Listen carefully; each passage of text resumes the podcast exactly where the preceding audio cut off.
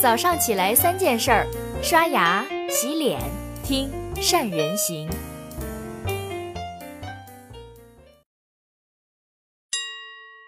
大家好，我是王祝颖。在今天开始之前，我想先问候一下读者里面的各位群主，你们最近还好吗？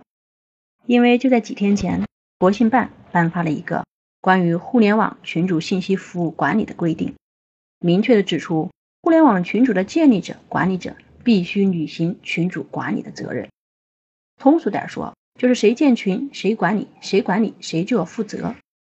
社群立法了，违法的群主被抓，所以搞得众群主纷纷弃群而逃。而正在做社群营销的企业们也是炸开了锅。曾经是风口的社群营销，难道现在进入寒冬了？社群营销到底还该不该玩？该怎么玩？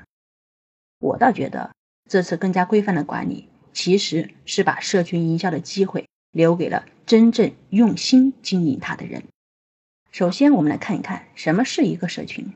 其实这个概念早就存在，我们传统的基于血缘或者是地域的形成的村落，它就是一个典型的社群。而在互联网时代，连接一切成了可能，所以我们可以打破封闭的圈子，突破地域限制，只要是有共同的兴趣爱好。或者是价值观的人，我们都可以集结在一起，形成一个个的社群。所以你看，所谓社群营销，其实本质上就是通过弱关系的固化来实现的变现。那么我们该如何玩社群营销呢？这里我给大家三点建议：第一，通过合适的产品聚拢用户。什么意思呢？有的企业啊有很多种产品，想做社群营销，但是这可不是说你随随便便拿出一款就可以的。合适的产品和服务是一切营销的起点。没有产品不能吸引用户的关注，产品不够极致，聚拢用户就会成为问题。因为做社群营销而名声大振的伏牛堂，他们当时在选择产品的时候就是细细斟酌过的。他们的创始人张天一说，选择这款米粉最主要的原因是因为第一，我自己有乡土优势；第二，我借鉴了互联网思维。简单的说就是。米粉这款产品啊，它又油又辣，非常符合湖南的饮食特性和这个文化内涵。而且做一碗米粉时间很短，提高了用户体验。同时，它还是湖南的特色产品，所以在北京相对会比较稀缺，在北京会有比较强的感召力。湖南人在北京有思乡情节，所以也会很想念家乡的这口味道。从消费场景来看，这只是一碗普通的米粉，但是。成功的实现了从产品到用户到环境三个维度的交互，这样的一款产品用它来做社群营销是再合适不过的。所以，第一要找到一款能够拉拢用户的合适的产品；第二，价值产出满足用户的需求。我相信每个人都遇到过一些非常讨厌的广告群，是吧？他们把用户拉到一个群里面，然后每天狂轰滥炸在里面发广告。而用户呢，往往只有在群主发红包的时候才会冒出来，领完红包之后立即消失。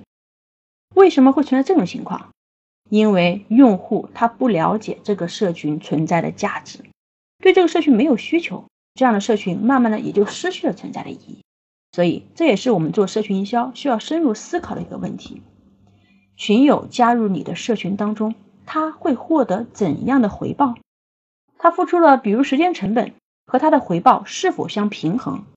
所以，一个社群要想形成一个良好的循环，它必定是既能够满足群友的需求，同时在满足群友需求的过程当中，还能够给运营者、给群主带来一定的回报。在这里给大家举一个关于乔布简历的例子。乔布简历，它是一款专业制作简历的工具。当时他们有一个新板块上线的时候啊。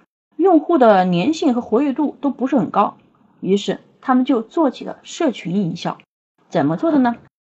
他们把一些大学生和刚入职场的用户啊拉到一个群里面之后，他们就把这个群定位为一个学习类的社群，然后在每个星期天晚上的八点半到十点，都会邀请一些和他们群内用户重合的一些企业或者是个人的嘉宾，给群里的小伙伴给群友。带来一些关于职场经验故事的分享。分享结束之后，还可以在群里面做简单的答疑，并且把这次分享的内容总结出来上传到群文件。所以这样的社群，群友们都非常的喜欢，也非常的重视，非常的认可。相比于那种每天在群里面狂轰滥炸发自己广告的群，这种用心经营社群的方式，不仅不让人感觉到被骚扰，而且还显得非常的有料有趣，既满足了用户的需求，还能够增强了用户的粘性，让用户觉得这个群真的是一个非常优质的群，我在里面我收获了很多。所以这是第二点，给用户创造价值。第三，通过体验互动或者是反馈。提升用户的参与感。说到底呀，社群它更多的时候还是一种基于情感的连接。所以，除了产品和用户需求，社群也需要保持活跃，和群成员之间保持并产生某种情感上的联系，这个非常非常的重要。各位可以通过一些体验，或者是互动，或者是反馈一系列的活动，增加成员的参与感和归属感，真正的让他们成为。这是我们的群，这种主人公心态，而不是他的群，我在里边而已。这样的旁观者，在这个方面，参与感的提出者小米就做出了很好的实践。小米当时在做米 U 的时候，每周都和用户沟通，根据用户提出的不同的需求、不同的反馈去进行产品的完善。所以说，米 U 是小米和用户一起开发的一款系统，因为用户亲自参与进来了。所以，用户与米 U 就会有着不一样的情感关系。这些用户他不会把自己当成小米的消费者，而是觉得小米就是自己的产品，就是自己的孩子。此外，他们还把一百个天使用户都放在手机的开机画面，还有为用户举办米粉节，这些都是将用户的参与感进行了升华，并且与企业的品牌之间产生了更大的粘性。这是第三点。提升用户的参与感，创造情感上的连接。其实说起来，以上的三步也是相辅相成、相互连接的。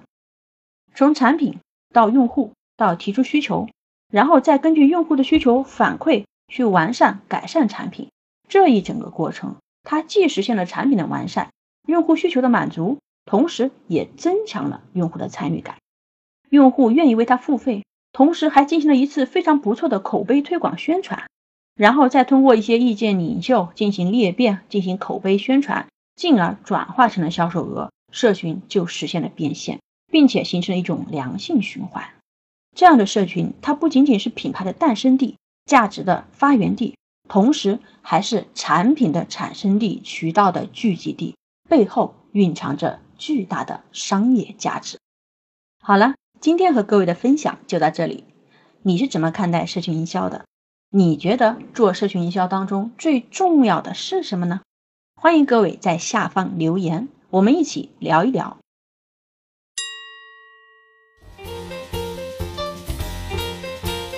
关注善人行微信公众号，每天早上六点三十分，咱们不听不散。